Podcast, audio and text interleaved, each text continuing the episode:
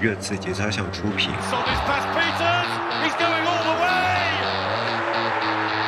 我觉得穆里尼奥是要林志玲。开始做宝可梦了，有些人。早知道可以这么低的话，我要美国足球干什么呀？档关于各自的原创音频节目。各自聊点啥？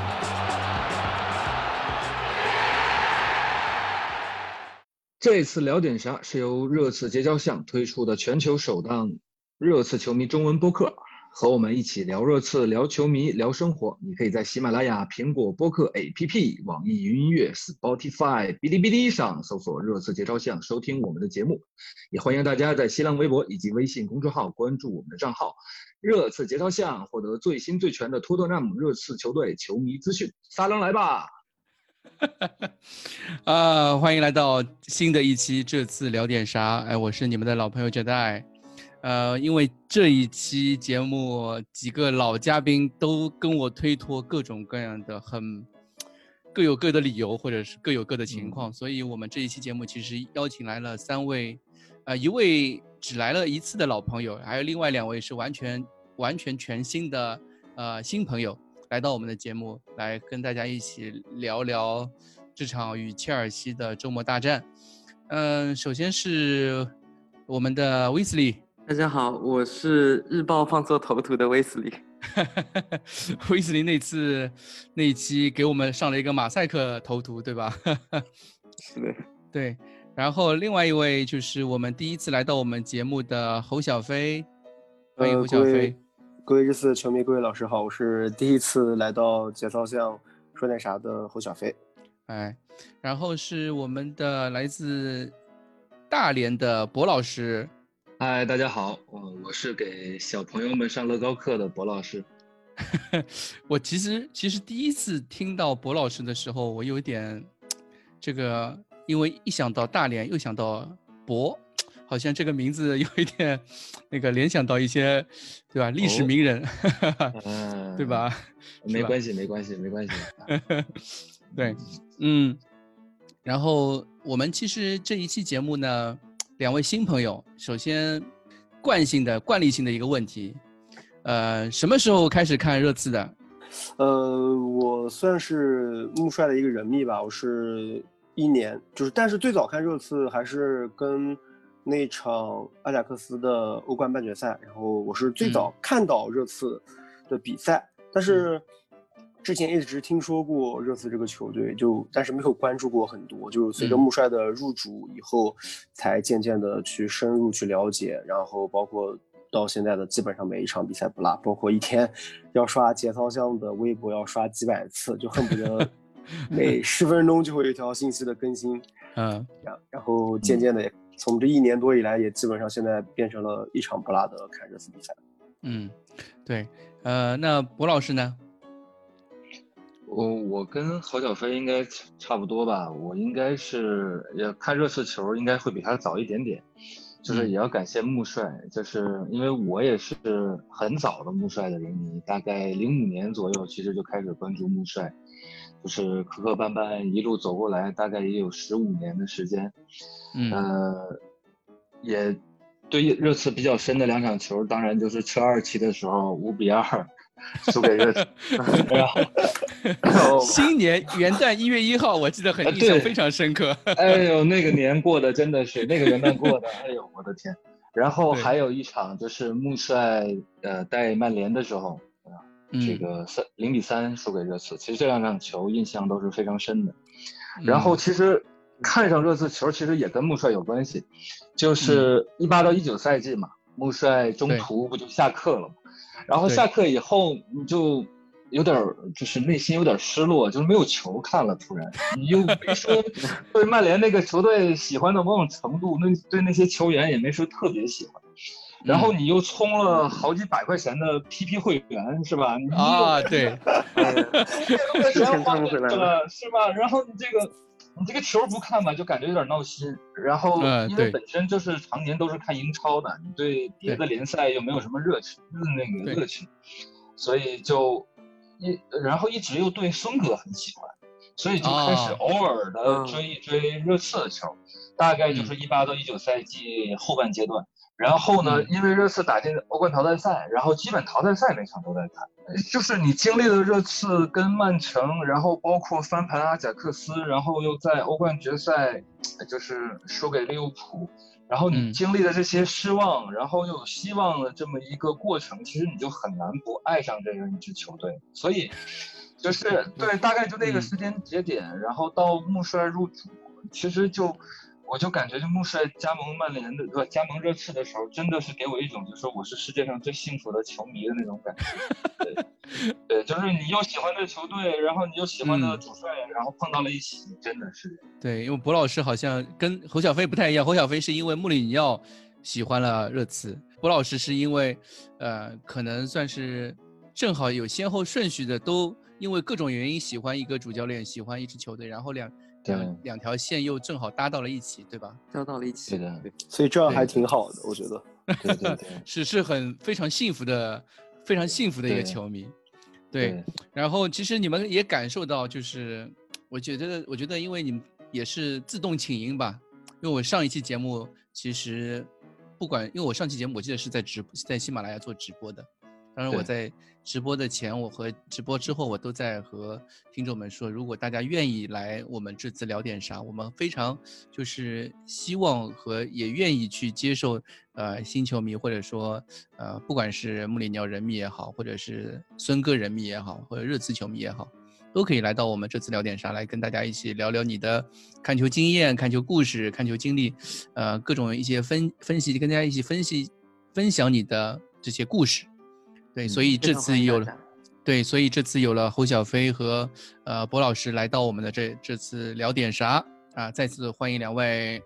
谢谢老板，欢迎两位，谢谢。对，那我们先讲我们这周末的这场比赛吧，对吧？这周末这场比赛，热刺在斯坦福桥一场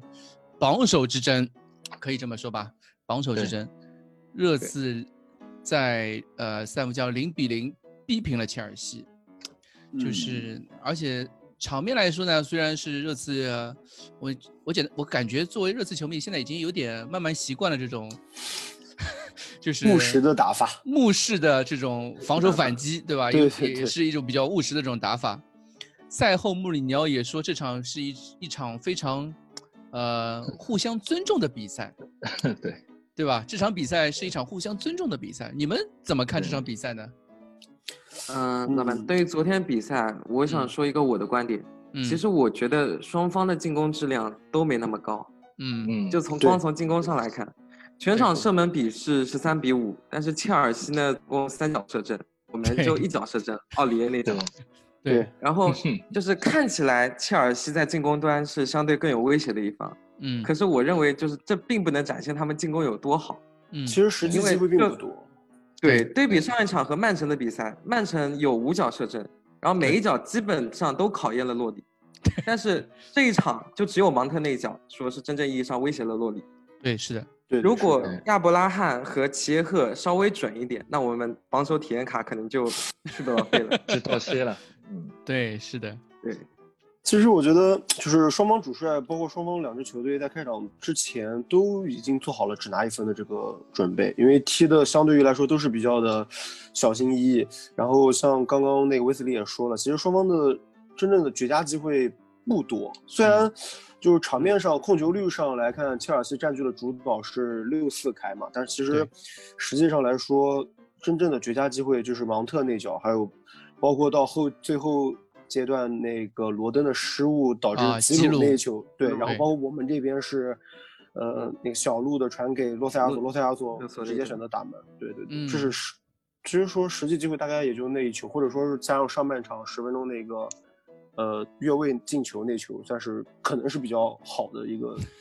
被机会了。对，是的。然后我想谈一谈，就是关于防守方面啊。我觉得兰帕德在研究自己老师傅的时候确实挺厉害的，每一场他都做了针对性的战术布置。嗯，就是这一场，首先第一个，他祖马和呃詹姆斯的任务就是破坏每一个我们从后场往前找孙兴民的长传。嗯，对我去看了一下，尤其是呃，我举一个时间段，在六十四分钟，快到六十五分钟有一个时间点，呃，霍伊比尔传球给孙兴民，孙兴民往前去跑位去前插，然后祖马第一时间把球给顶出了危险区域，然后后面是怎么做的？后面是坎特、呃詹姆斯，包括齐尔维尔，甚至是左后卫齐尔维尔，他们都往后移，他们没有在球确保安全的情况下继续往前进攻，反而第一第一时间是往后撤，嗯，然后就防止热刺打反击嘛，对吧？对，这是我想说的，就是他们对于后卫，尤其是对于第二个西尔瓦那一侧的，他们就在这一场，他们就是无限无限的去呃做一些回撤，然后做一些包括两人的防线，然后第一点是避免我们有远射的机会。对，第二点就是在战术上限制了孙兴民和贝尔温的突破。就是我我也比较赞同你这你的看法，因为就是其实能很明显的看到兰帕德对自己的那么多年其实的主帅还是有一定的了解。其实我我是穆帅人密，其实我对于踢兰帕德的球队，当时我就在想，我估计不太可能会赢，因为因为其实之前踢的时候就是比较惨，场面上跟结果都是比较惨的。嗯，我觉得兰帕德摸穆帅的整个节奏还是摸得比较透的。然后加上，其实，在托比的受伤导致了，就是后卫出球非常难，非常非常困难，对，导致整个其实也是影响到了进攻的这个场面的。我觉得，嗯，其实我觉得，与其说就是互相尊重吧，其实我觉得也是，就是有两边都是互相畏惧的。我觉得，就是有一种，就用我们这边的有一句谚语叫做“这个麻杆打狼，两头害怕”这种感觉，对吧？是是有一点这种感觉。就是，其实我是觉得两边都在怕什么呢？其实我觉得，其实更怕的是两边的这种进攻能力，然后呢，都害怕自己先丢球，然后呢，又惧怕于两方的这种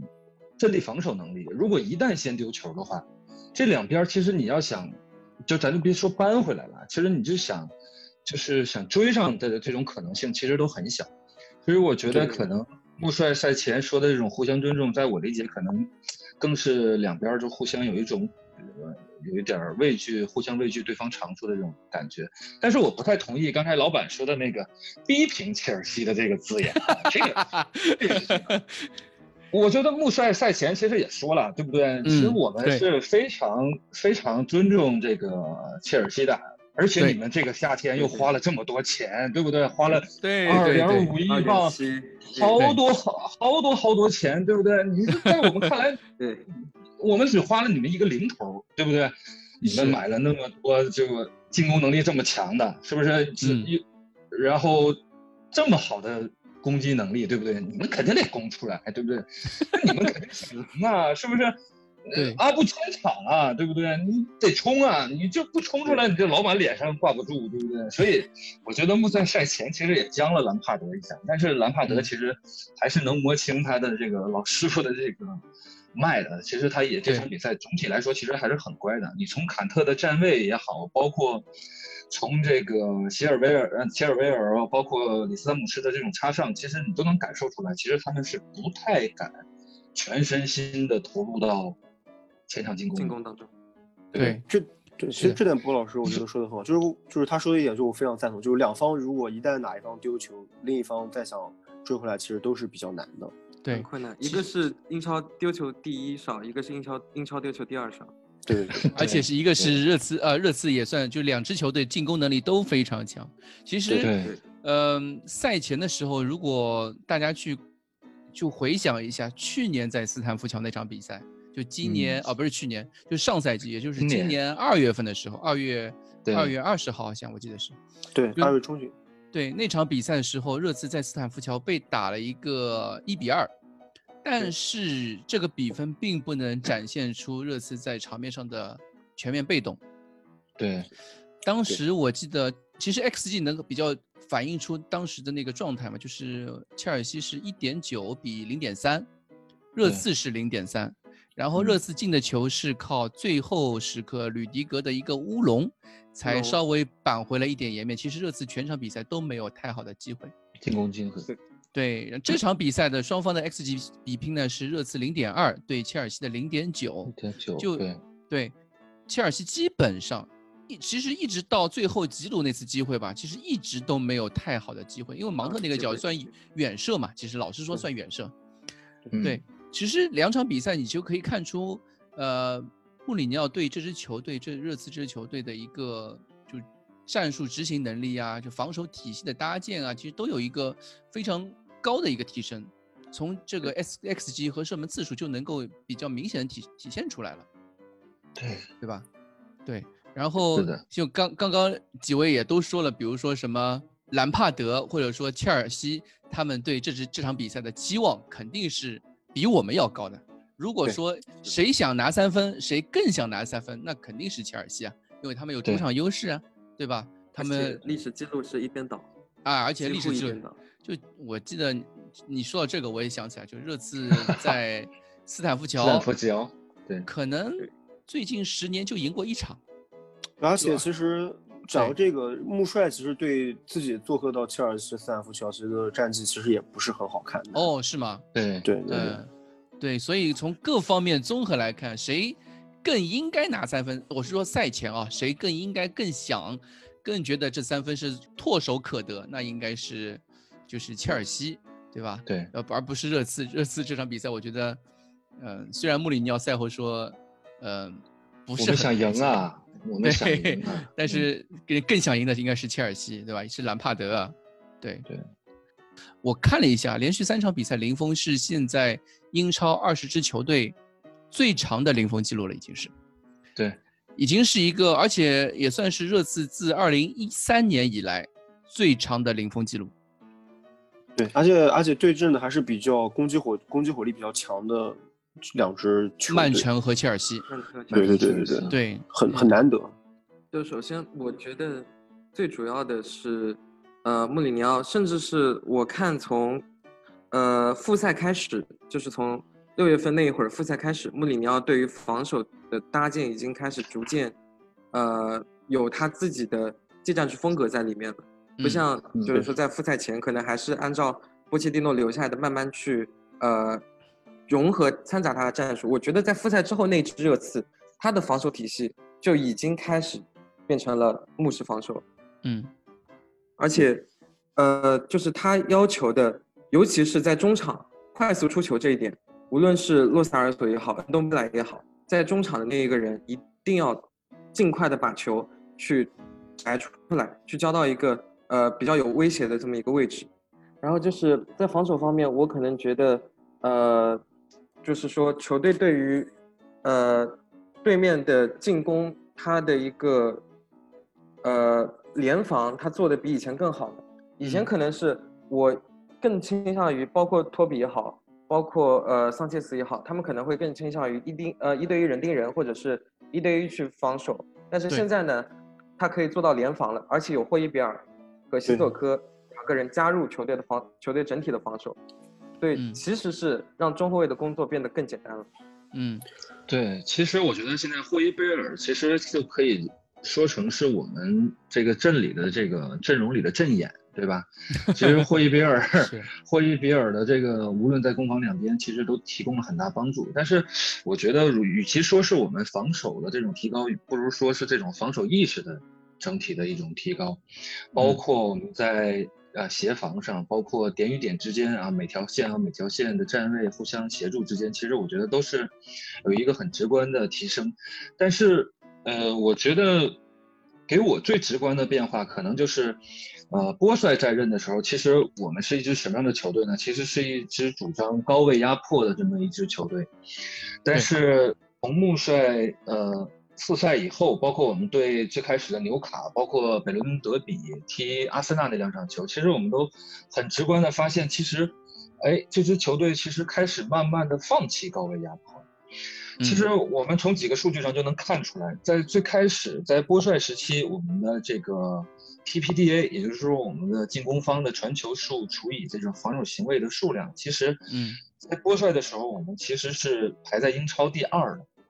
对，其实就是对方每传九点五四个球，我们就会做出一次防守行为。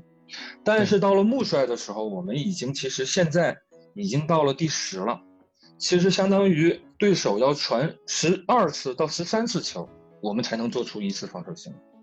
对，然后包括在对手的持球时间上，就是对手每次拿到球权的平均时间也从波帅时期的英超第三落到了现在的全英超第十二。对，包括之前对手的这种持球推进的效率，波帅的那个时候是对手的持球效率只有二十多米，二十米多一点点。波帅现穆帅现在已经到了二十二米，已经从联盟当时的第一名，现在已经落到了第十五。所以说，就从这几个数据，你能明显感觉到，其实整个球队对中前场的压迫是越来越少的。其实这场比赛，你如果大家去关注，就是两支球队，就热刺和切尔西的时候，你会发现，在同样在面对百大巴，因为切尔西其实也会去在低位防守，也会有这种状态，在面对低位防守的状态的时候，两边都会不约而同的把球往后转，就是后腰会把球转给中后卫，然后会想帮想方设法让对方的球队阵型往前移出来。对，往前移，但是会让把他们等于是把引蛇出洞那种感觉。但是与切尔西相比的区别在哪里呢？就是当我们的后腰把球转给中卫的时候，对方的亚布拉罕啊、呃维尔维维呃叫维尔纳啊这些球员他们会冲出来的，是抢。而对，但坎特把球转给呃迪亚哥西瓦或者是祖马的时候，呃凯恩和恩那个恩东贝莱什是就。就站在中间看着他们，站看着他们，看着他们。对对，其实其实这场比赛给我印象最深的就是，呃，一个是两点，一个是关于防守方，一个是两点，一个是霍伊比尔跟那个西索科不停的给两个边后卫做一个补充，因为我们的边后卫是进攻能力大于防守能力的，然后霍伊比尔不，霍伊比尔跟西索科不断的去给那个奥里耶跟那个雷吉隆两个去补位，这是个非常好的现象，这样的话不会。让两个后卫压得太上的时候，一下被打穿身后。然后第二个是在如果落到阵地战进攻的时候，说我可以，这个非常明显的几次就是奥里耶直接去上抢，然后霍伊比尔来补他身后的空缺。是，就是我觉得应该是西索科。啊，这这个对对对，西索科来比补那个霍伊那个奥里耶的这个身后的空当，导致了这样上场奥里耶这次上场几次就是效果还是蛮好的。但是我觉得这种防守可能会带来一个问题，就是。会不会导致这样弧顶的区域，因为两个后腰都被拉到了边边路，然后我们的弧顶区域需要用前腰，需要用孙哥，需要用凯恩，因为凯恩好几次都站在了后腰那个位置来补对面我们家弧顶区域的这边的人，会不会导致拖慢进攻节奏？因为这场比赛就是很明显的看到，呃，后卫出球能力差了，导致中场跟呃前场跟后场的整个一个脱节，所以这次我觉得还是托比不在，如果托比在的话，防守可能更是一个完全体。嗯，对，小黑这个点是有道理的。其实给我感觉，其实在我看，我觉得戴尔其实是有一定的出球能力的，只不过有时候可能过于自信。但是，但是我觉得他的出球能力其实还是不错的，因为毕竟他也在后腰踢过嘛。其实他的出球能力啊，包括这种长传能力，其实还是有的。但是我是觉得他这场比赛可能是有点太累。就是从国际比赛日之后，包括国际比赛日的时候，其实也踢了比赛，包括之后基本每场都在上。然后这场球每每场都在被挨打，对对对对对。而且这场球其实，我觉得他是经历了这种身体和心理上的这种。生理和心理上的双重这种疲劳，对吧？就是生理上咱们不用说了，一直踢球很累。心理上其实这前半场一直在为他的小伙伴，对吧？为这个罗登在担惊受怕，然后想着怎么替他补位啊。其实我觉得戴尔，其实我觉得可以，其实，在。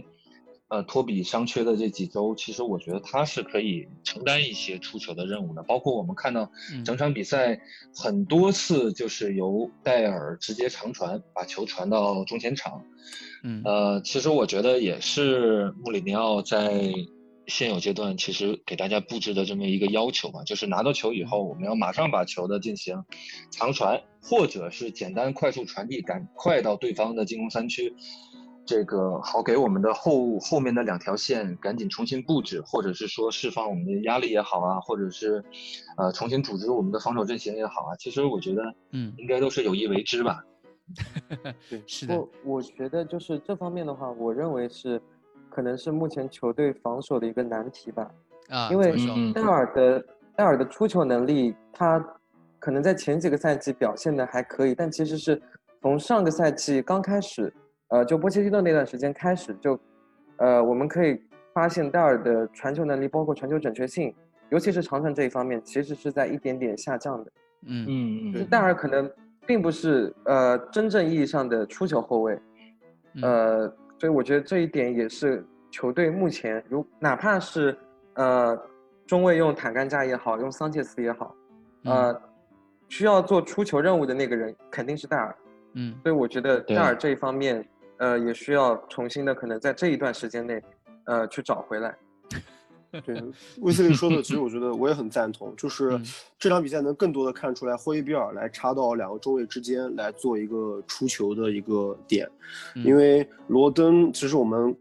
我们可以，我是这样觉得，我是觉得可以保持再看一看的态度，因为罗登毕竟是第一场首秀嘛，首发首秀。而且又是只是一个一千五百万的价格，但是他在这场的位置感跟争顶啊、斗志其实都是很好的，上抢能力都是很好的。就是能不能再附送一个出球能力就更棒了。如果再有这个附送的出球能力，对，那就那要再加一千五百万。对。但是他这场比赛其实，我觉得他他其实。这场比赛，我觉得他出球还是以稳为主吧。我觉得，呃，对对对，都是以安全球，很简单的、很简单的处理，他也不敢太做。唯一一次就是第十分钟那个那个传球失误，然后让芒特断下来那个，其实我呃让亚伯拉罕断下来，好像，我觉得就是更刺激了他后整个整场比赛的这个基调，就是以安全为主。其实我觉得还是在观察吧。你们那你们给这个罗登这首秀，你们给他打几分呢？从你们的那个个人感觉。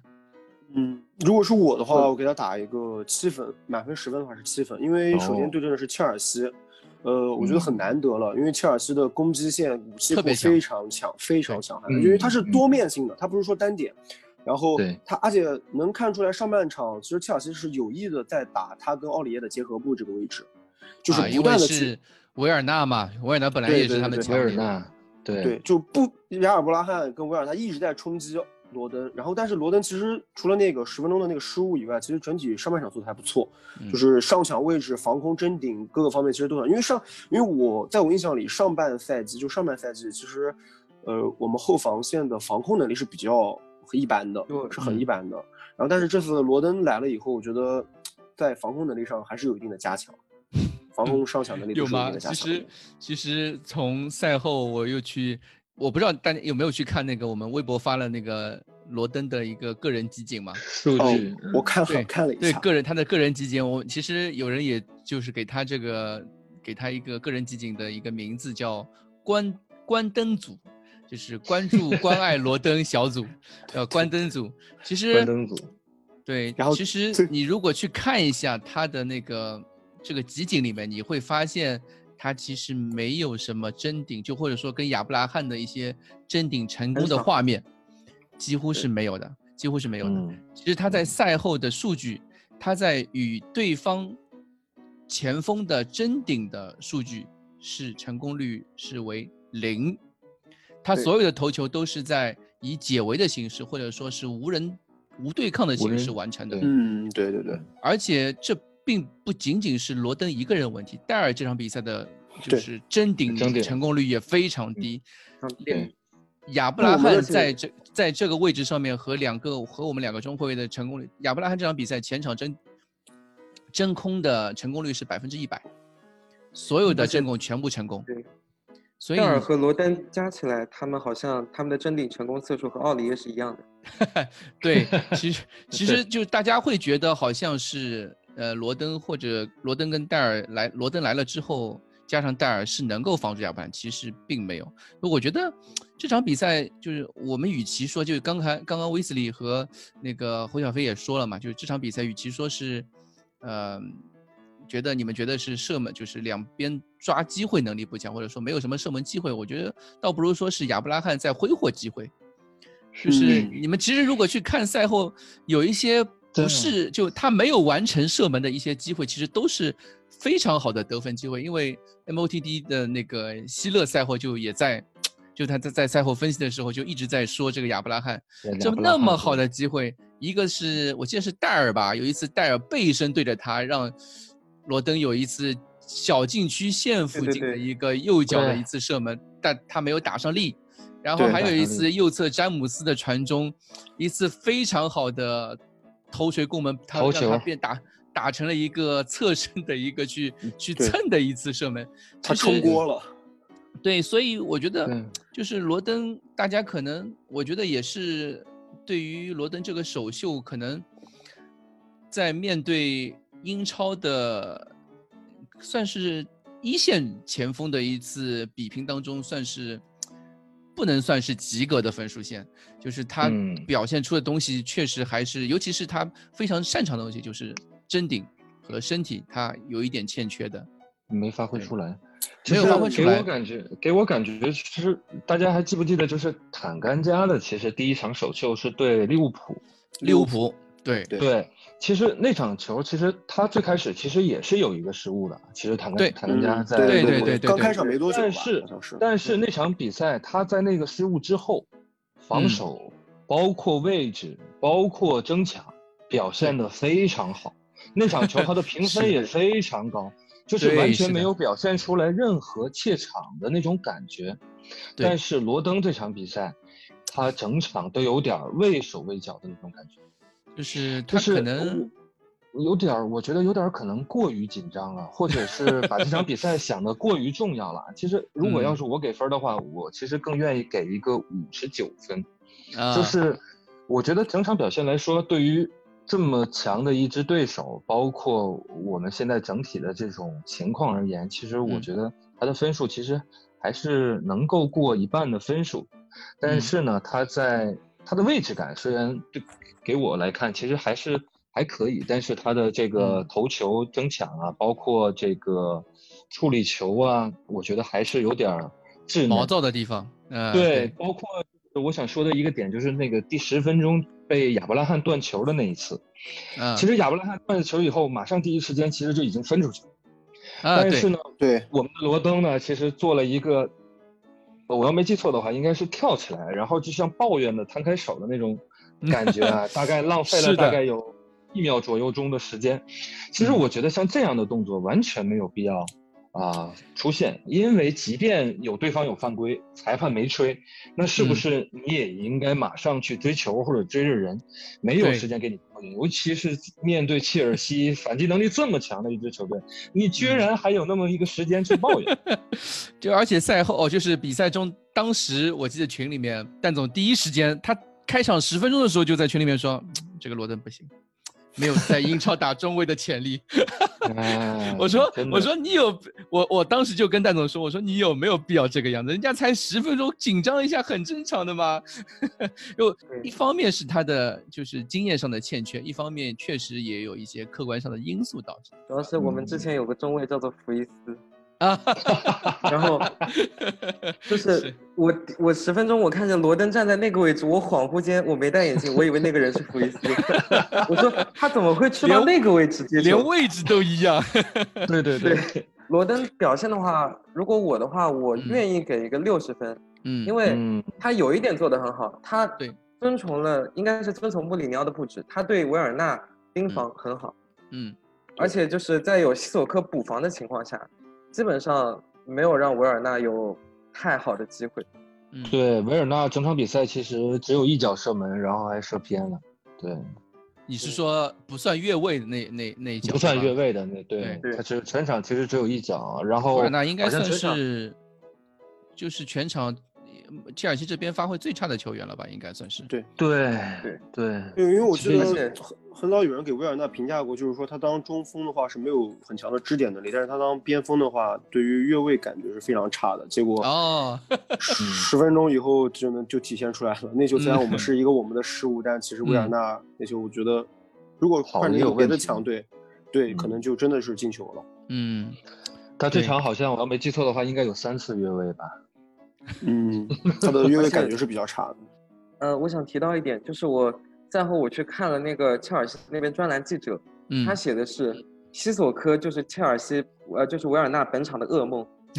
他对说是，就是西索西索科跟伦敦说，你尽管去盯着维尔纳，然后嗯有其他什么事情我来包着，嗯，就是这对感觉。对，其嗯实我是觉得这个这场比赛，与其说是我们呃双中卫表现好，我觉得应该更应该称到，其实应该算是穆里尼奥的一个整，不是是呃后腰对，就是穆里尼奥整体的整整个的这个他的一套，我可以说叫他五点五后卫体系，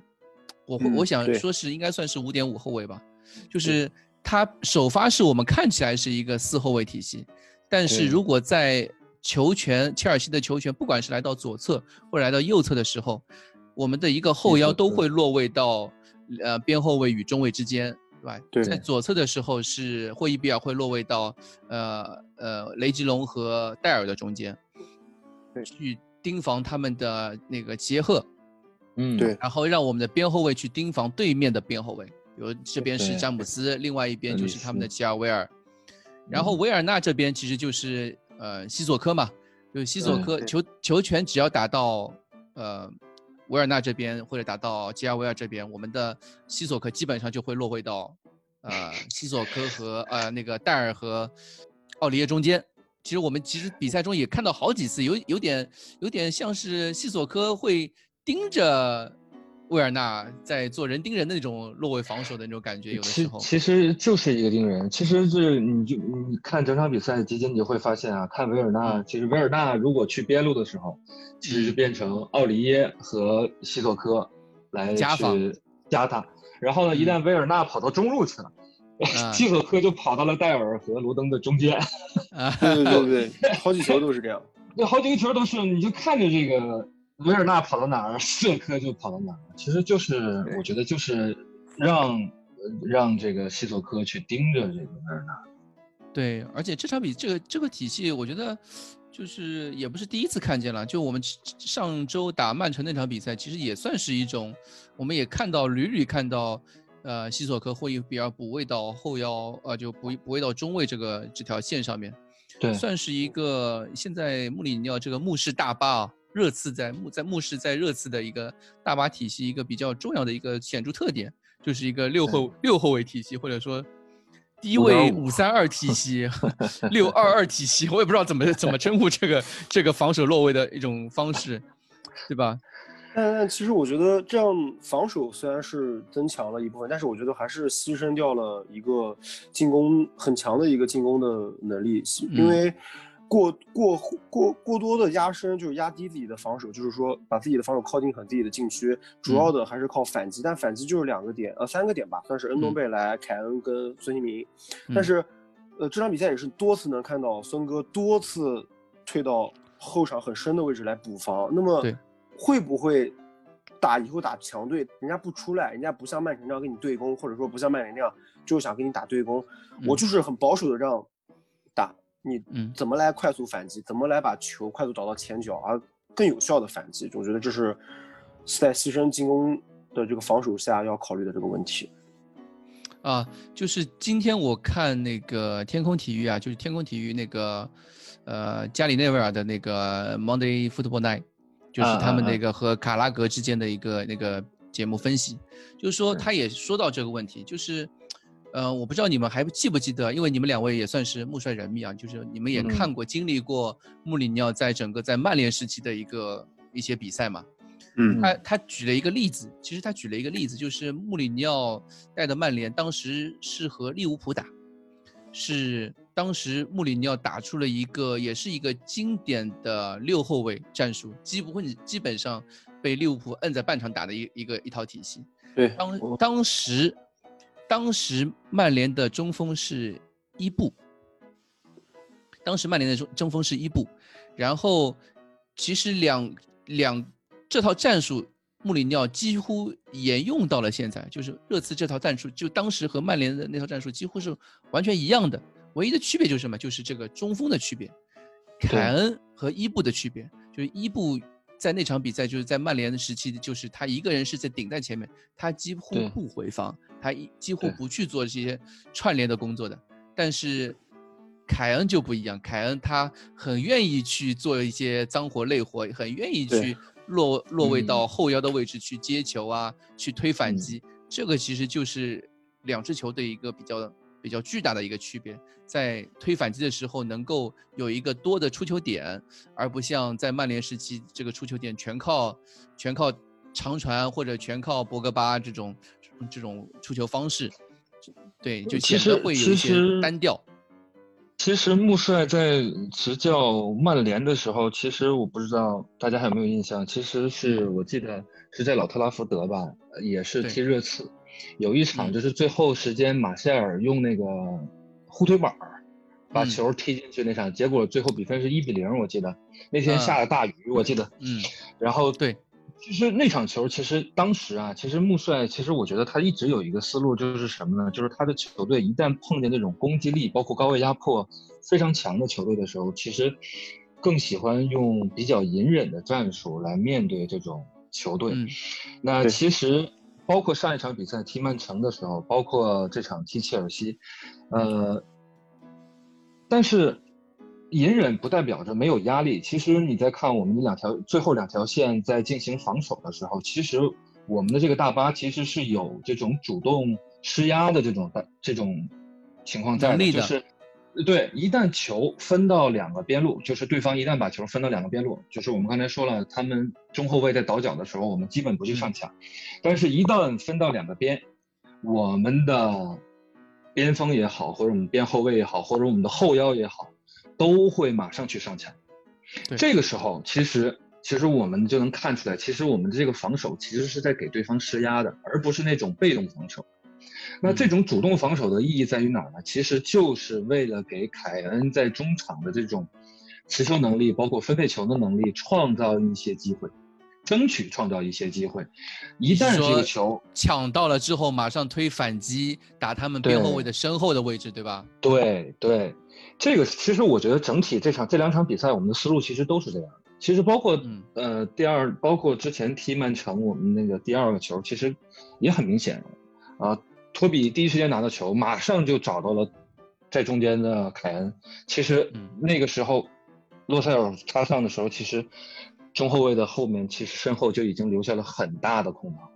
对对，所以我觉得其实大概就是嗯。这也是我想提的一个点，就是我可能会觉得，呃，穆里尼奥在这一场比赛有两个地方可以做得更好一点。我个人认为啊，第一个是，就是孙兴民和贝尔温的换边是不是可能值得商榷？嗯，对。然后第二点是，卢卡斯上的时间可不可以再早一点点？嗯，因为我觉得当时就是卢卡斯，哪怕他上来只有四分钟，虽然他刚上来，罗登就差点那个失误了。但是我觉得他后面就是他所在，呃的那三分钟给切尔西，呃右路防守带来的压力是很大的，而且在那个情况下，切尔维尔已经快跑不动了。啊，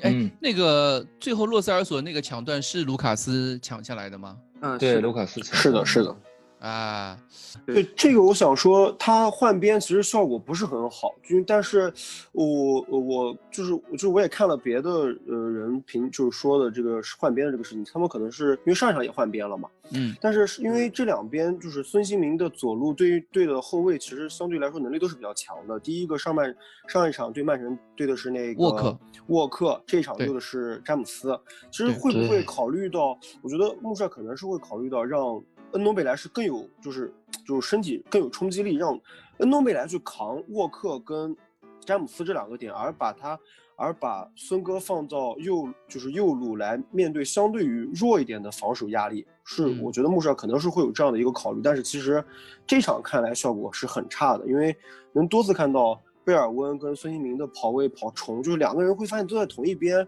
或者说是就是效果很差，就是没有。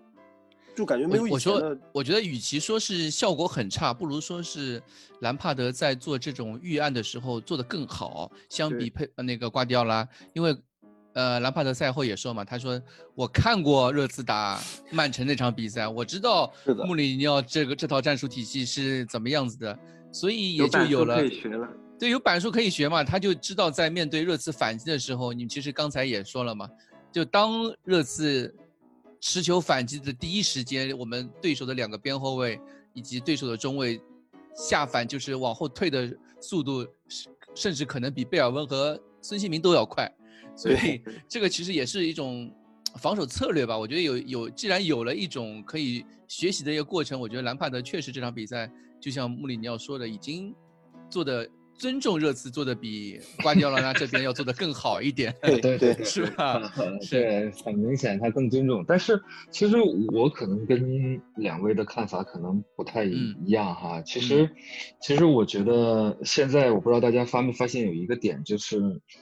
穆帅在踢强队需要打这种比较深的这种落位防守的时候，需要做反击的时候，在英超比赛他大概率会上贝尔温。包括呃，对，就只要贝尔温本身是没有什么伤病的话，其实他大概率会上贝尔温的。其实我觉得他可能更看重的是贝尔温的身体。你看李斯詹姆斯，李斯詹姆斯，你看国际比赛日，包括国际比赛日回来这几场比赛，其实他的传中能力也好，包括他的突破能力也好，其实是非常非常强。他的身体条件真的，就是我觉得这个特劳雷。在狼队那个特劳雷其实能排第一的话，我觉得里斯詹姆斯绝对绝对能排进英超前三。是我们现在遇到的右边路可能确实是最强的，非常强的了。但是如果把孙哥放在里斯詹姆斯面前去冲击的话，我觉得是大概率占不到特别多的便宜的。嗯，但是蒂尔维尔就不一样了。对吧？齐尔维尔可能我们在面对孙哥在面对他的时候，可能就会有很多优势。就像上一场我们我们孙哥面对坎塞洛的时候，其实他的身后其实就有很多空当。那其实我觉得，其实贝尔温其实这两场比赛他的评分都比较低，嗯，对吧？其实嗯，但是在我看来，可能他的战术价值可能会更高。他在防守上，对，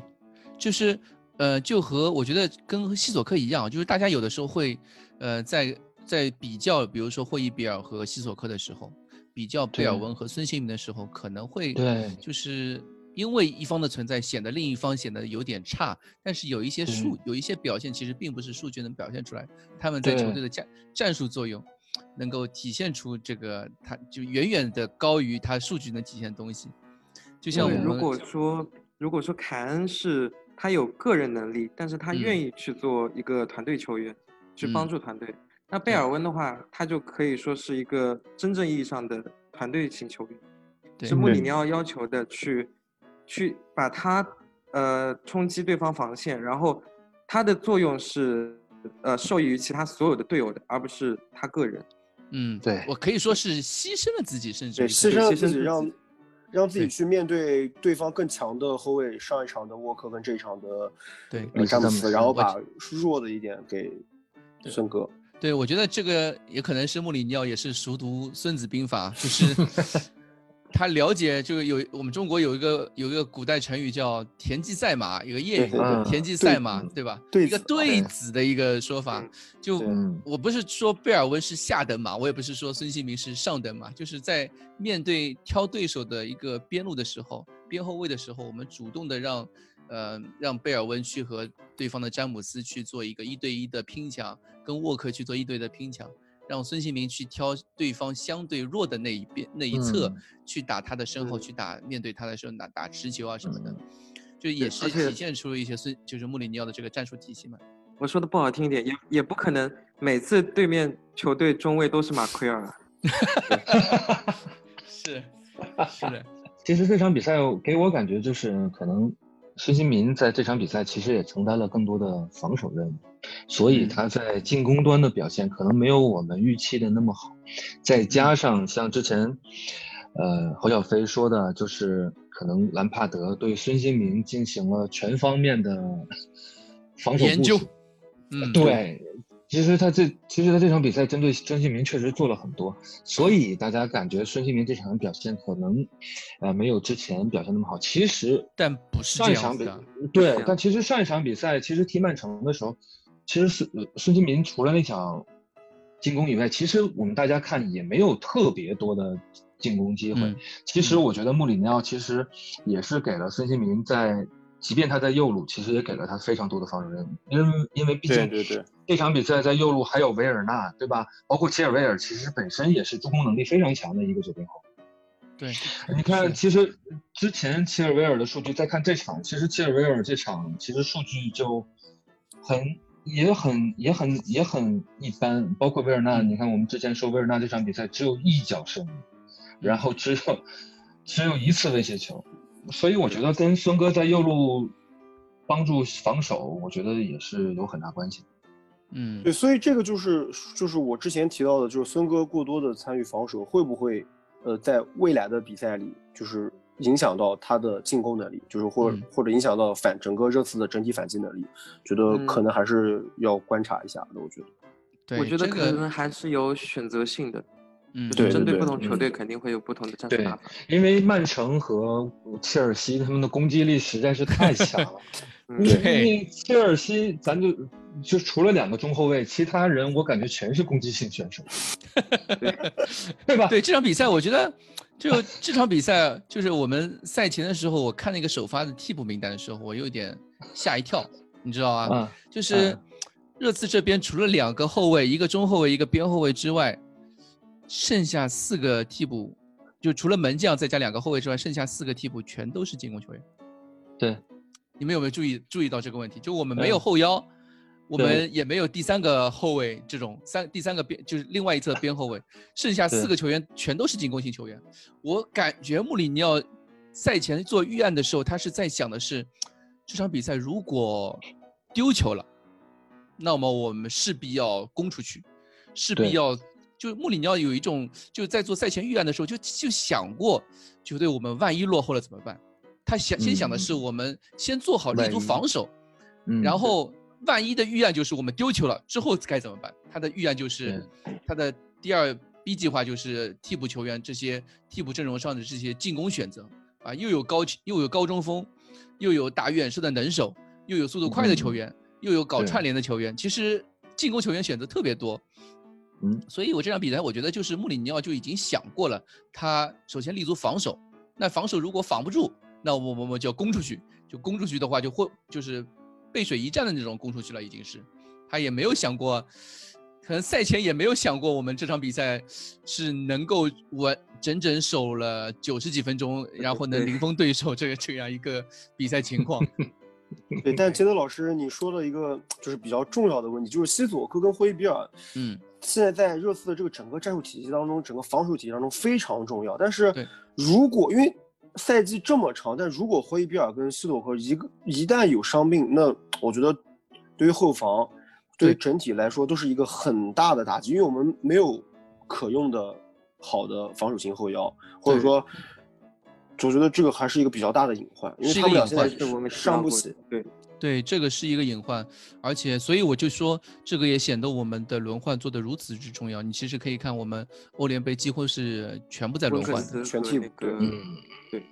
对我们基本上是全全替补去去打那个欧联杯的，这就显得非常之重要。而且，呃，你们刚才我记得刚才你们也呃好像是侯小飞吧，就是说到这个我们在面对比如说穆里尼奥在面对大巴的时候，这个边锋的选择啊什么，其实这个问题我觉得这对于穆里尼奥来说其实不是一个很大的问题，因为为什么呢？就是因为我们替补席上面有进攻选择特别多，而且各种像贝尔这样的球员，其实就是为了虐菜用的。我觉得，我觉得就是就是我们有有没有发现，我们在打面对强队的强强对话的时候，我们会用贝尔温，这是一嗯个非常让人就是惊讶的一个选择，因为我会觉得卢卡斯好像比他能力更强一点，对吧？贝尔也比他就是进攻实力更强一点。为什么我们会用贝尔温呢？那贝尔温就是一个我们刚刚也说了嘛，就是一个牺牲自己的一个球员。对，但是团队型团队型球员，但是如果我们面到如果遇到之后，比如说遇到一些呃死守的弱队的时候，面对一支摆大巴的球队的时候，那就是需要像贝尔啊，像维尼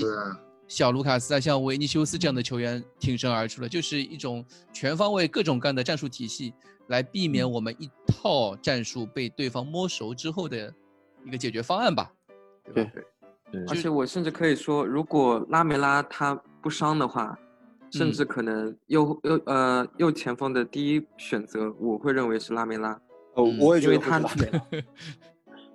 因为他有怎么说呢，就是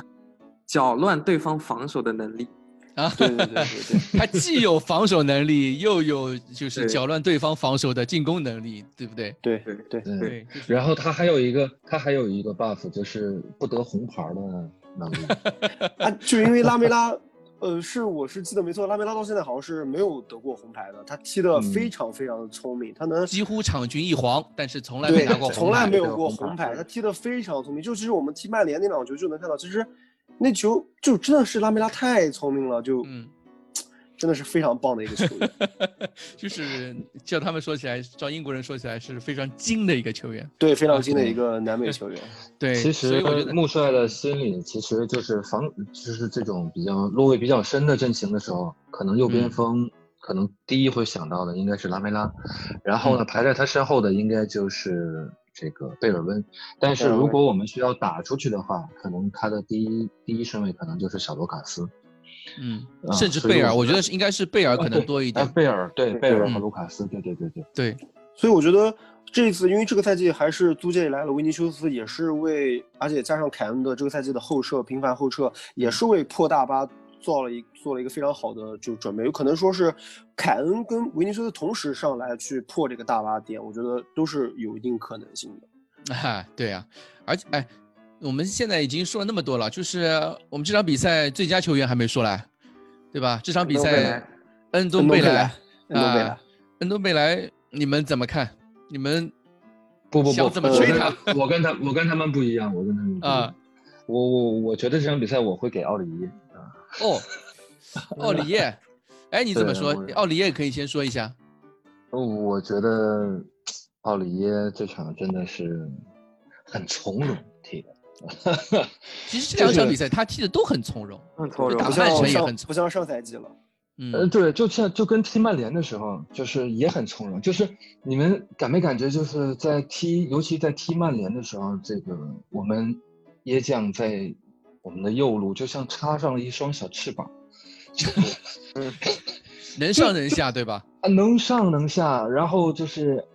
博格巴的身后，对吧？你能进球，然后又能传给孙哥，然后又能助攻，然后整个右边就感觉一马平川，就感觉万军从中，就是如探囊取物一样，就那种感觉。其实嗯就给我感觉就像一个小天使啊，就是从来没觉得这么可爱，就是因为这这两场，包括其实这两场他的防守任务其实也是非常重的。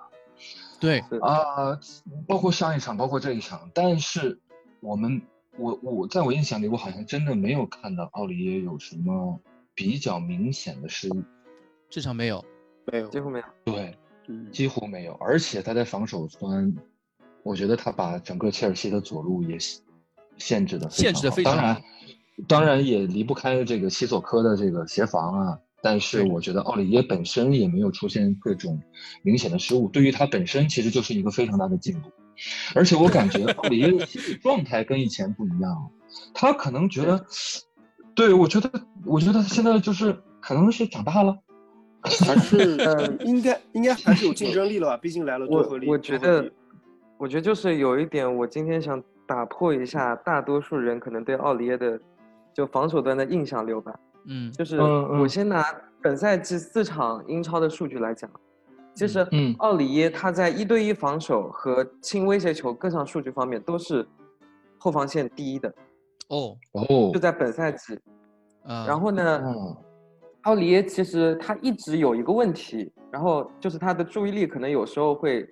就在那一刻断电了，嗯，对然后专导致注度不够失误，专注度嗯不够。但是这个问题呢，我觉得呃，包括很多的球迷朋友不能只盯着他这个问题就觉得他防守不好，嗯，其实他在防守端的表现可以说是，呃，我甚至觉得他是比多赫蒂要强一点，就单论嗯防守端。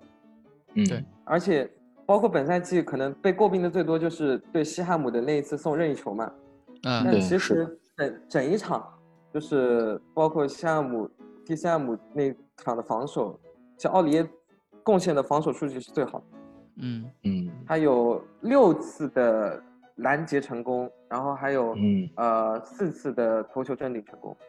对，哦，这场比赛其实奥利耶的分那个防守数据也非常的亮眼吧？非常好。对，我记得我在我看那个 SofaScore 还是 WhoScore，他几乎是全场最佳，就两边加起来的全场最佳啊，不是 不是热刺这单边的全场最佳，就是他的得分数是就从数据展现出的得分数是最高的。对，应该是 sofa。对对是说法我我想我其实我有我有我想过这个问题，就是为什么会奥利耶这个赛季的转变会如此之大？我想觉得一方面是多赫蒂给他带来的竞争啊，就让他有一些意识，但是我觉得这种以奥利耶这种黑人性格来说，他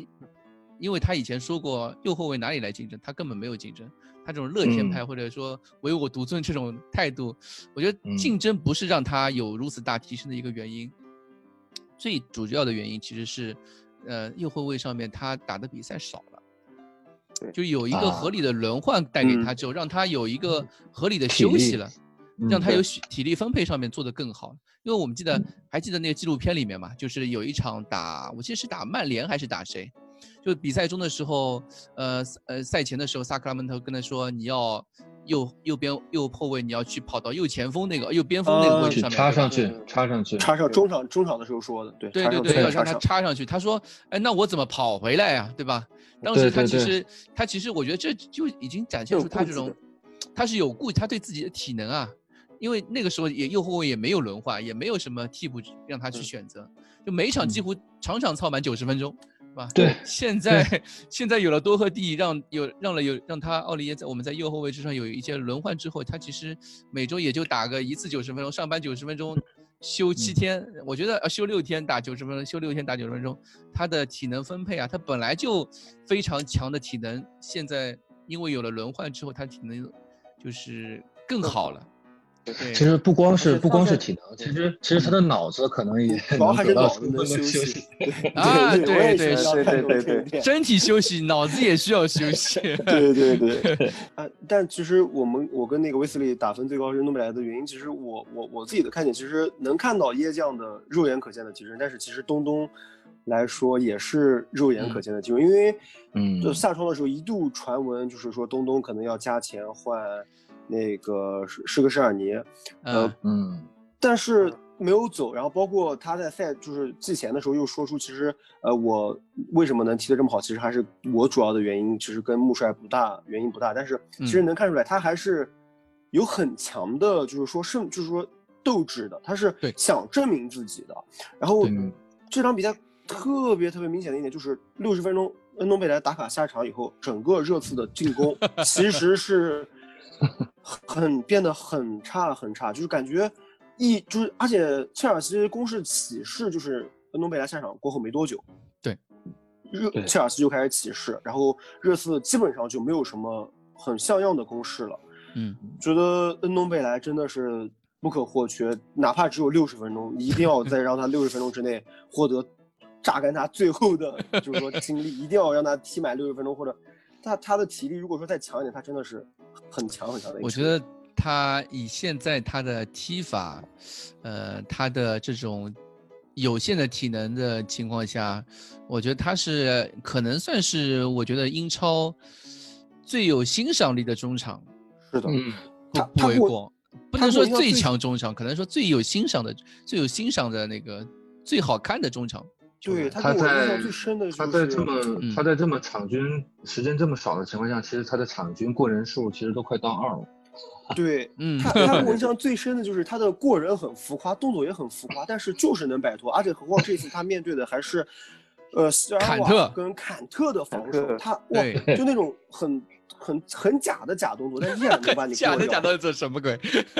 对，就动作很大，但是依嗯然能把球摘出来，依然能从两个人当中挤出来，就很棒很棒。而且他自己也有意识，他就是说，嗯我我如果我只踢六十分钟，那么我就在这六十分钟之内把我所有的体能都耗光，我就不需要考虑到我需要打到全场，就是我在六十分钟、七十分钟之内，我把我所有的体能耗光，然后打卡下班，就嗯是尽量的 多发挥自己的能力，嗯，觉得还是很棒的这也是我我最惊讶的是，坎特居然被过了两次，对啊对我根本想不到的。对而且第二次还是坎特跟席尔瓦同时去加家访对吧？加那次防东东，然后被东东挤出来了，很棒很棒那次。对，而且我觉得这这场比赛，我呃，恩东贝莱过人一共有多达六次，几乎是 几乎是热刺这边所有球员之和，所几乎是切尔西比切尔西大概第一名大概也就过了两次吧，就恩东贝莱傲视群雄那种感觉。但是他在进攻上面的，就是他比如说做串联啊，他找凯恩的能力。尤其是他下场之后，一一下子就感觉洛塞尔索在面对坎特啊，在面对切尔西这种肌肉流防守的中场面前，好像显得也有一些，呃，不失所措嘛。不，对，是这样，对这种感觉。而且恩东贝莱除除了进攻能力之外，他的那个防守能力其实这场比赛防守端也对进步也很出色，也很出色。我觉得跑的跑的很快了，其实已经。他。他就是也，我觉得应该也算是穆里尼奥对他一种安排吧。嗯，你可以看到我们在防守落位的时候，恩东贝莱是凯和凯恩并并排的，对，平行站位的，平行站位，有点像四四二，又有点像就是什么五三二六二二，我就说就站在第一线上面，他不是和西索克他们站平行的，他有一点去专门去盯扰对方边后卫和后腰之间出球的那种感觉。对对对，可以看到。他在防守数据上面，比如说抢断啊、拦截啊、封，就是这些数据拦，尤其是拦截这个数字是全队第一，对吧？他的防守数据比霍伊比尔、比西索科还要好，嗯，让人有点惊讶吧？是吧？我觉得侧面体现了恩东贝莱的防呃学习能力吧，就是看包括看九月份、十月份的比赛，你可能会觉得恩东贝莱在防守方面可能还是比较毛糙一点，但是就。这几场看起来会觉得恩东贝莱一点一点一点在防守端他更聪明。嗯，对，他应该在也算是适应英超，尤其是在强强对话的那个洗礼当中。而且能明显的看出来，他跟上赛季就上赛季就有种跑不动的感觉，就脚步很沉。但这赛季无论从身体状态、从体重各个方面都有所提升的话，我觉得，呃，也是更愿意。为球队付出更多，就真的还是非常非常棒的。可能是穆里尼奥算是给他打了一个目标，你只要在六十分钟里面帮我这样跑出来就可以了。他也知道他我六十分钟肯定要下去的，所以他就他就不无不惜体力的那种 奔跑，对他来说不惜体力啊，对吧？我觉得，我觉得他可能也是怕成为列维的又一个心结吧。是，就下半场他，哎，其实很多人也在说，就是。看穆里就恩东贝莱上半场表现那么好，啊，然后到了下半场六十分钟让他下去了，然后球队就就此，呃，热刺就此就开始被对手摁着打了那种感觉，又没有反击，反击也推不出来了，就觉得恩东贝莱好像应该更晚换下，对吧？嗯，有有这种看法，其实人很多，但是我觉得怎么说呢？嗯，其实你。看看下半场，恩东贝莱那个体能，他那个回追的那个速度，其实已经 已经能告诉下降，已经能告诉我们他确实为什么要换下。其实而且也跟那个，也跟那个我们热刺的那个这个低位落位时的一个防守体系有关系。我们太需要，呃，恩东贝莱和凯恩的回撤，对回撤出球，回撤去保护，就是落位到中位的西索科啊，落位到中位的霍伊比尔离开后的这个后腰空档这个位置。而且他们要，而且最主要的两个点就在打反击的时候，他跟凯恩要第一时间就是推出去，然后让球队不仅有凯恩这个出球点，还是要有还要有一个诺姆贝莱这样的出球点，这样才会让整个就是推进更有效率。所以他来回其实跑其实还是蛮多的。嗯，对。其实其实给我感觉就是，我是觉得恩东其实是可以再坚持个十到十五分钟的。就是你永远不让他踢够七十七十五分钟或者八十分钟，永远不知道他的潜力有多大。就像我们在他最开始出现的时候，其实我们并没有想到，呃，安东贝莱有这么牛，对吧？那其实我反倒觉得，因为他毕竟跟凯恩站在就是我们防守落位的时候，一个四十二，其实他跟凯恩在最前面。其实我觉得，如果不把他换下的话，如果在那个时间点，出于我们对我们两个珍贵的防守型后腰的保护。嗯，如果我们把可能体能，其实西索科其实在后三十分钟，他的体能其实也是你能肉眼进入一个瓶颈期了，对，也进入一个瓶颈期了。其实我们想想，如果这个时间我们出于保护也好，或者是出于我们防守的压迫性更强也好，我们让洛塞尔索上来把西索科换下，是不是会有一个更好的效果呢？因为本身洛塞尔索横向的拦截能力啊，包括他的防守能力，其实我觉得也还可以。虽然他的嗯防守面积可能没有西索科那么大，但是我觉得凭借他的体力，我觉得是能够多多少少进行一些弥补的。那安东贝莱在前面的话，其实。毕竟也是一个非常有威胁的，在串联的时候一个非常重要的点，因为你看，如果因为我们之前就一直很期望，就是说，呃，霍伊别尔加上罗塞尔索，包括安东贝莱这三个人，如果形成一个三角站位的话，其实是一个非常美的画面。那其实如果我们把最后二十分钟或者最后三十分钟真的让这三个人同场的话，其实我觉得未必就会有一个嗯不好的后果。其实我反倒其实挺希望。穆帅会这样轮换，对，这个也就是穆里尼奥穆里尼奥说的嘛，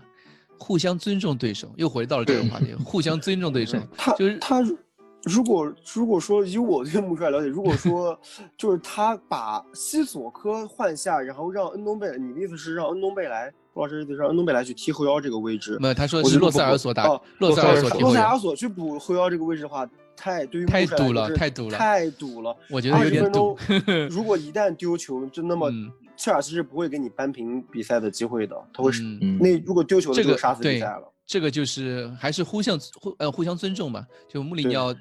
非常尊重对手，他觉得这在客场拿这一分是 OK 的。在这样的情况下，他没有必要去赌这一下，对，冒这么大风险。对，而且就我们也知道，就我们上周周中的时候轮换。就回到那个之前，呃，博老师说的那个恩东贝莱体能的问题啊，就嗯，上周周中我记得欧联杯我们换轮换了十个人，只有一个人没被轮换，那个人就是恩东贝莱，他现在场均六十分钟，他不是他不是联赛六十分钟，他是联赛加欧联杯场均六十分钟这样的一个体能拉练，这种情况下，一个是让恩东贝莱培养他成为球队核心的一种思路，另外一个也算是拉练他的体能嘛，我觉得。这样的情况坚持已经坚持了快一个月了吧？一个多月的情况下，一个多月了。对，一个多月的情况下，我们期待一下下半赛季的恩东贝莱，应该他的体能会情况会更更好一些。对，不用在场均六十分钟打卡下班。是的。哎哎，其实我觉得可能还有一个保护的性质在里面，因为洛塞尔索跟诺里白都是易受伤体质，一旦这两个前腰都受伤的话，可能造成的影响会。我们真的要考虑埃里克森了，是吗？呃，我是这样的，是我觉得热刺这场踢强强对话展现出来的这样的一个防守能力跟整个的一个状态是非常不错的。对，其实我还保持着我的观点，是有我们现在说争冠还是太早，但是如果说我们对阵 Big 六的时候都能这样踢。然后对阵，呃弱队的时候都能稳定的拿到三分，或者说能稳定拿分，对阵强队能都有这样的场面，我觉得还是有很大争冠的可能性的。因为切尔西毕竟是一个强队，而且是大量引援花了大价钱引援的强队。我们踢的赛前期，别人别的人赛前期望可能过高，就说不拿三分就是输输，我觉得并不是。我觉得，嗯，对于强队。对于所有的 Big 六球队，拿到一分就真的很在客场拿到一分是一个很不错的选择，是一个争冠球队的很不错的一个表现。对，其实给我感觉就是志玲姐姐其实一直在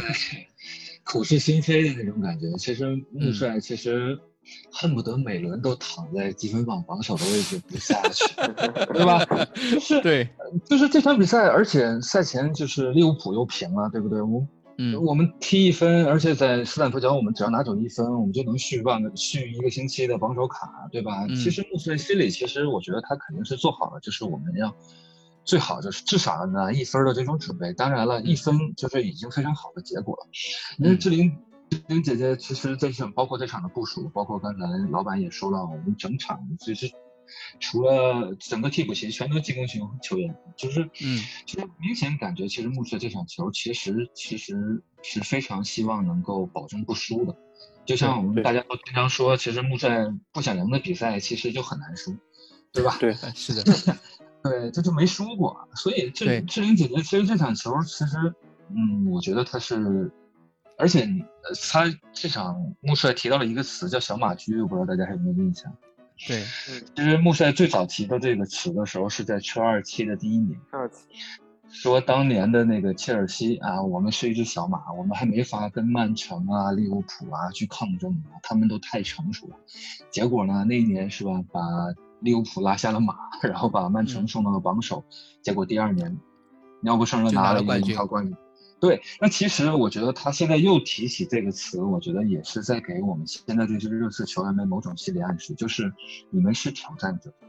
你们不要背上想赢怕输的这种包袱。你们不要怕输，你们要有这种长江后浪推前浪的这种精神，对吧？就是顺顺便就是，当然了，如果能最好把前浪拍死在沙滩上，当然是更好。嗯，当然我说的就是热刺这个球队哈，跟这个杰米卡斯没有什么关系哈。嗯，对，所以我觉得其实穆帅其实我觉得也是，嗯，也是给这个球队打打做一些打上了一个烙印。对，做一些心理的疏暗示吧，对，释放一下压力。对，其实我不知道，就是老的热刺球迷其实都知道，就热刺这支球队，嗯，在波切蒂诺时期也好，或再往前一点，博阿斯时期啊，在强强对话的时候，其实是非常惨痛的。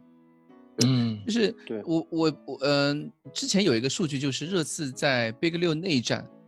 ，，Big 六内战的小联赛里面。尤其是客场战绩，热刺是永远是排排排在最后的。热刺很少有在客场能拿分的，能拿分就已经很少了，一年可能就一场比赛，就 一年可能就一场比赛，就啊，我们几乎每年大概只能欺负一下阿森纳。对，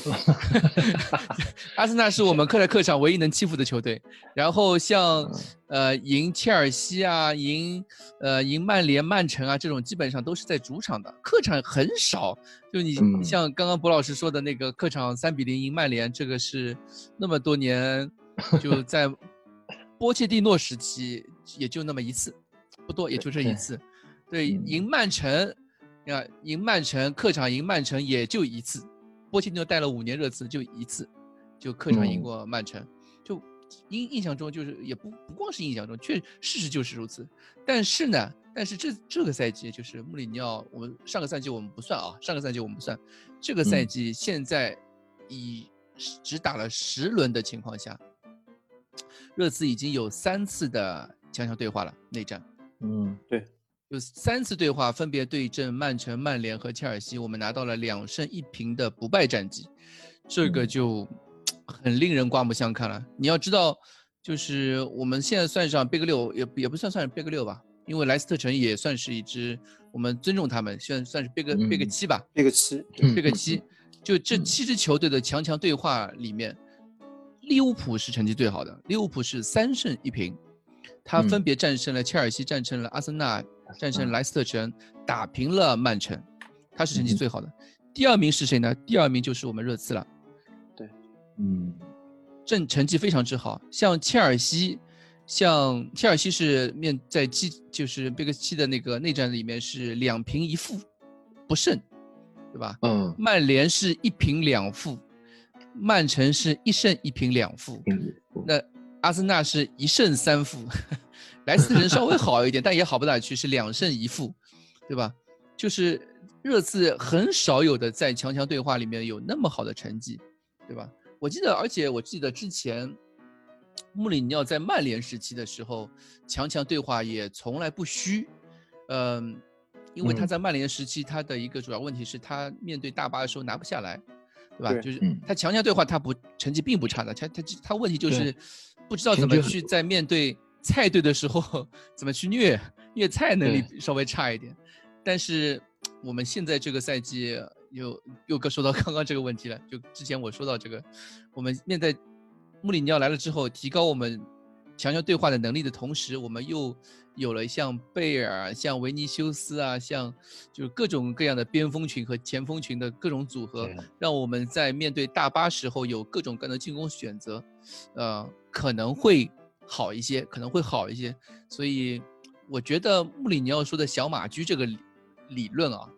有点减负，但其实他的内心可能原其实还是有那么一点，就是像你们说的啊，他坐在榜首上面就不想下来那种感觉，他是有这这个想法的。是的，我我我非常我不敢，我不敢说我们这个赛季一定要争冠什么，但是我觉得，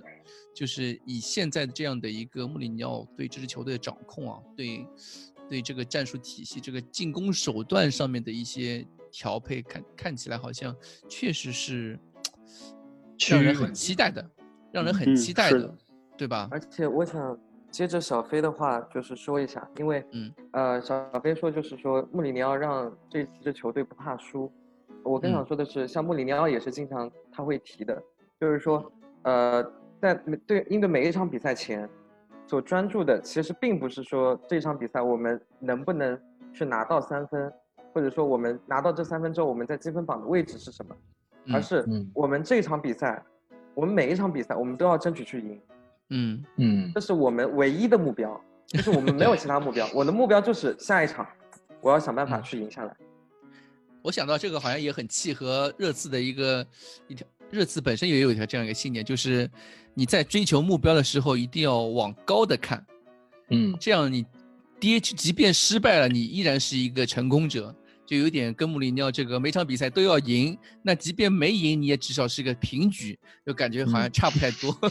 有点相契合的那种感觉。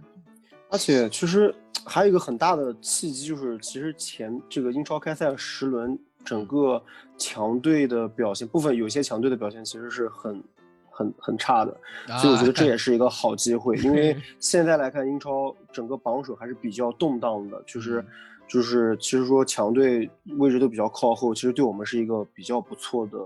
势头。好了好了，我们不要再奶这个事情了。不不不不不不要奶，不要奶，不要奶，不要再奶。我觉得有点你们有点怎么聊着聊着又开始往这个方向去聊了。我们不要聊这个东西。我们说那个那个这一周莱斯特就是被奶没的。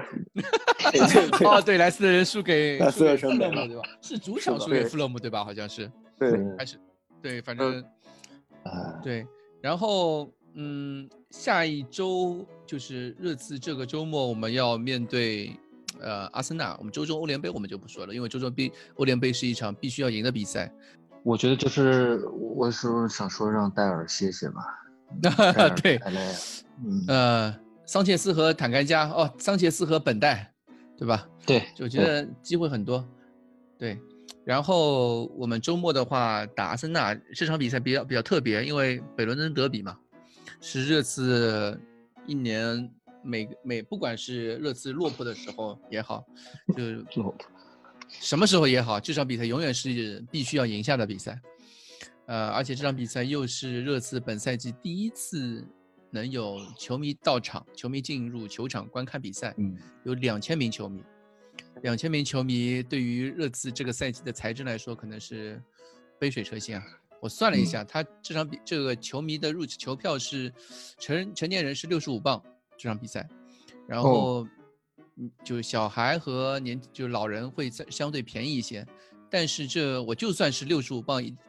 一张票来说，你两千张票也才十几万镑，十几万镑，算上你如果再算上那个什么，呃呃，赛前、赛中、赛后的那些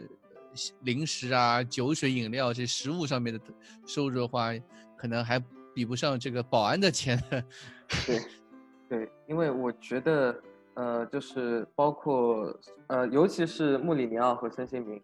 我想大家每次在看新闻的时候，也不止一次看到他们会希望球迷能尽快回到现场。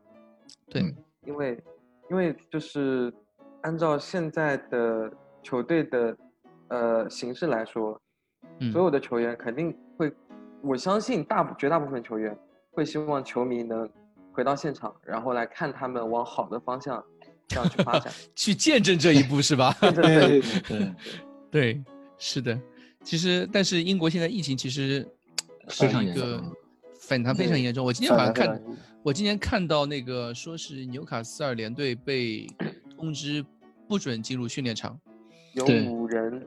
对他们训练基地，他们训练基地爆发新冠疫情，关闭了。对对，整个训练基地就被关闭了，所以我觉得这东西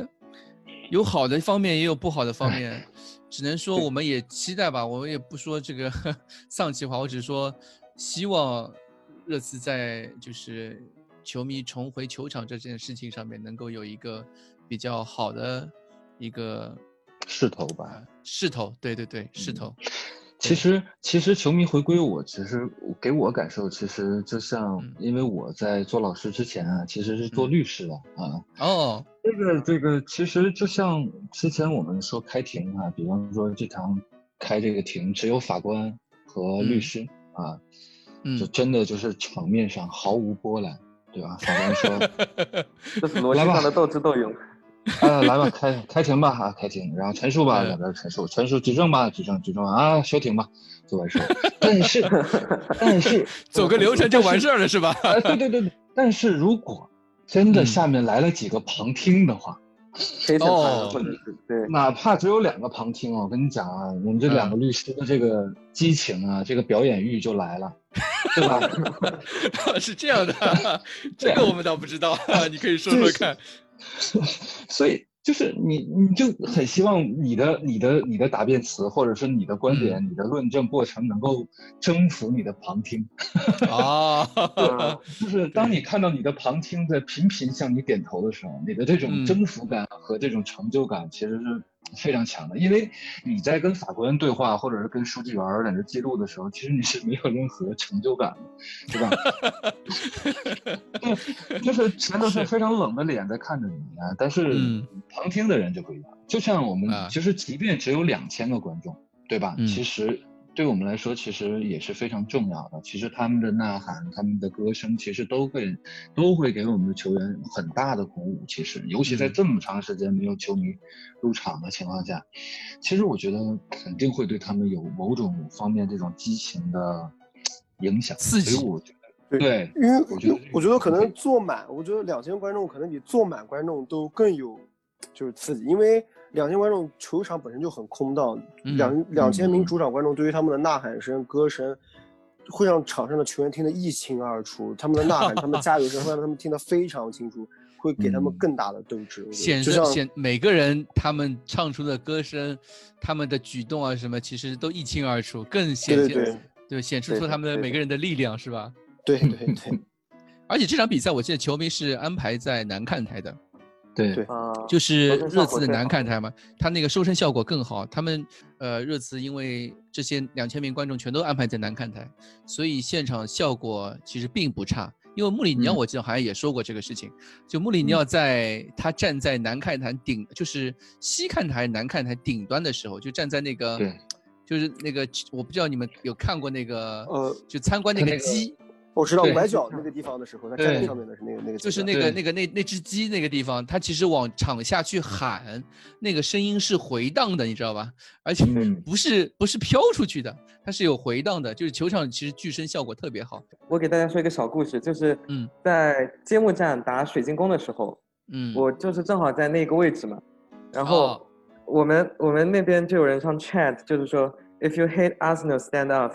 然后就是啊，全就是全部人基本上都在回应，然后大家都站起来了，保安拦都拦不住，是这样一个效果。你是说在南看台整个站起来，还是全场都站起来了？啊，南看台啊，南看台本因为南看台本来就是死忠区嘛，其实 对，我可以我可以理解这个这个方面。对，因为我们那个时候在虹口的时候，呃，中场休息啊，或者是中场休息的时候，就大家都坐下了，然后。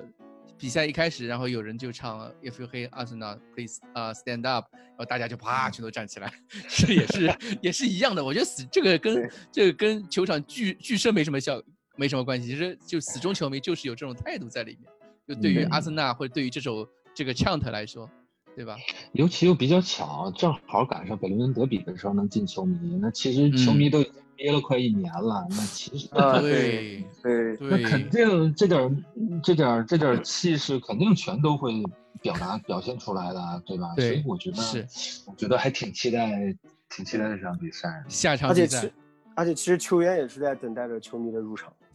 是啊，是，呃，也算是穆里尼奥来热刺一周年了嘛，一周年过了几周的一两周的样子。两周，两周，对，两周。你们从。穆里尼奥的人密啊，或者说也算是博老师肯定稍微久一点，或者说对博老师相对可能稍微久一点，但是对小飞来说可能算是一支全新的球队嘛。你们怎么看待就是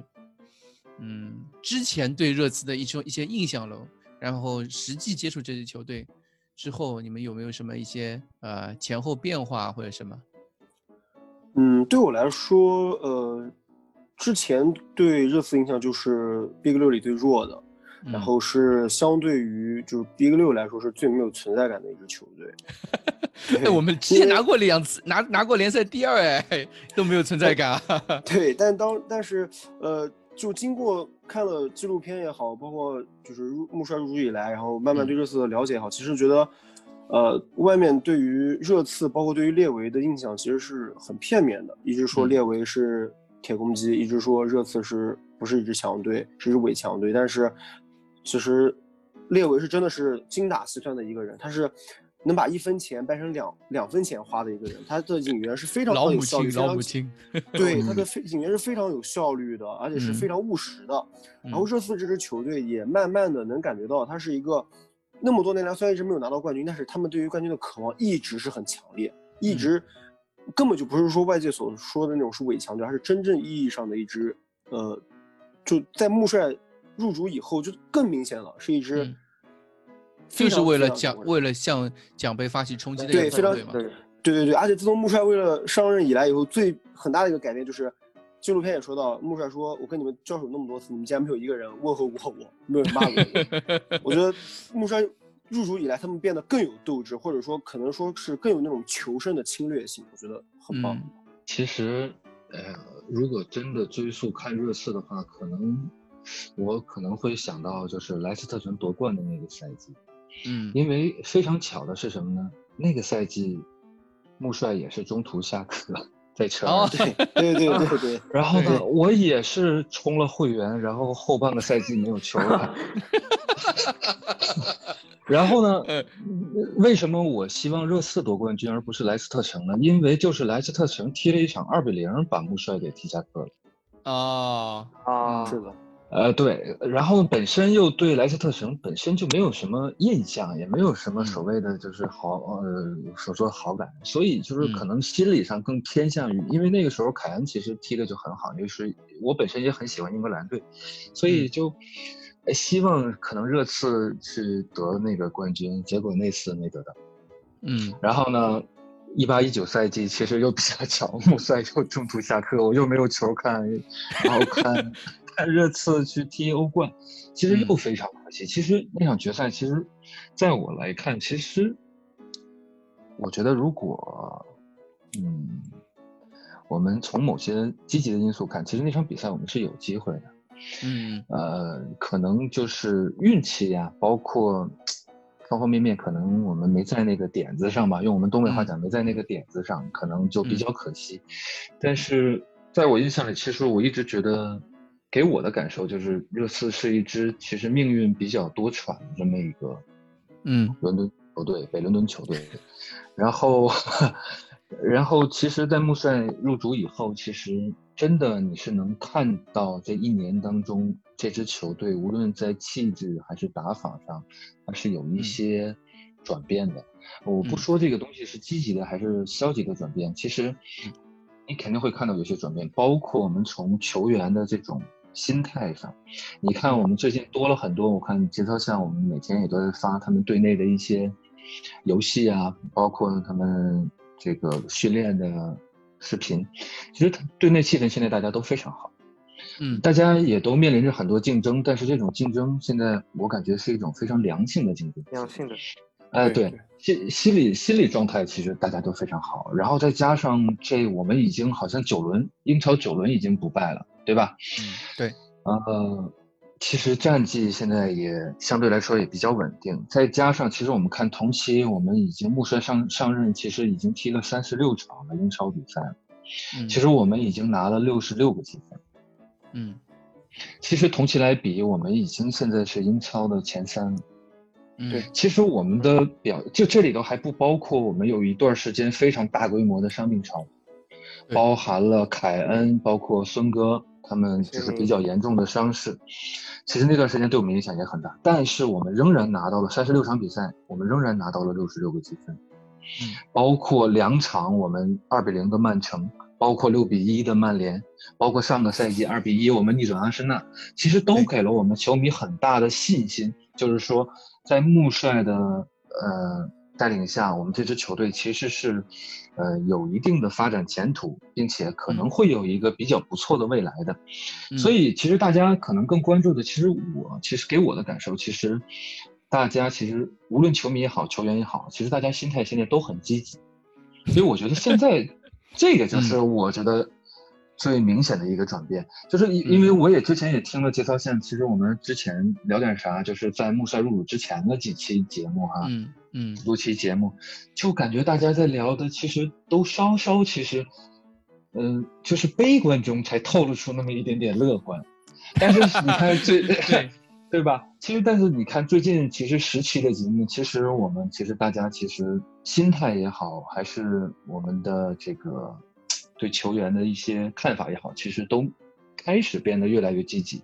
那所以我觉得现在就是整个团队的凝聚力啊，包括向心力，其实我觉得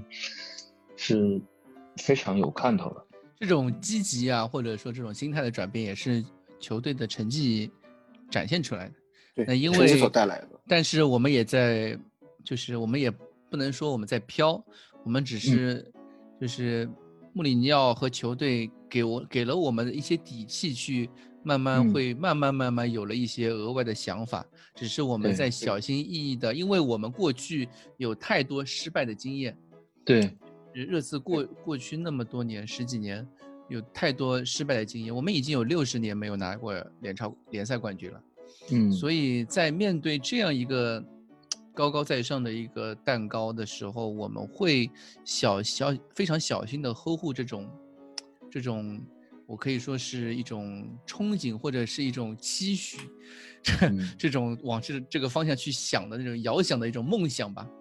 就其实还是小很小心的，就对一步步来的，所以我们也不能说现在我们遥想这个东西，这个我觉得还太早。就穆里尼奥，其实我们能，其实我们能看到球队在变得更积极，其实我们作为球迷呢就其实就已经很开心了。对，无论是输还是赢，就球队嘛，难免会遇到各种各样的问题。无论是在，呃，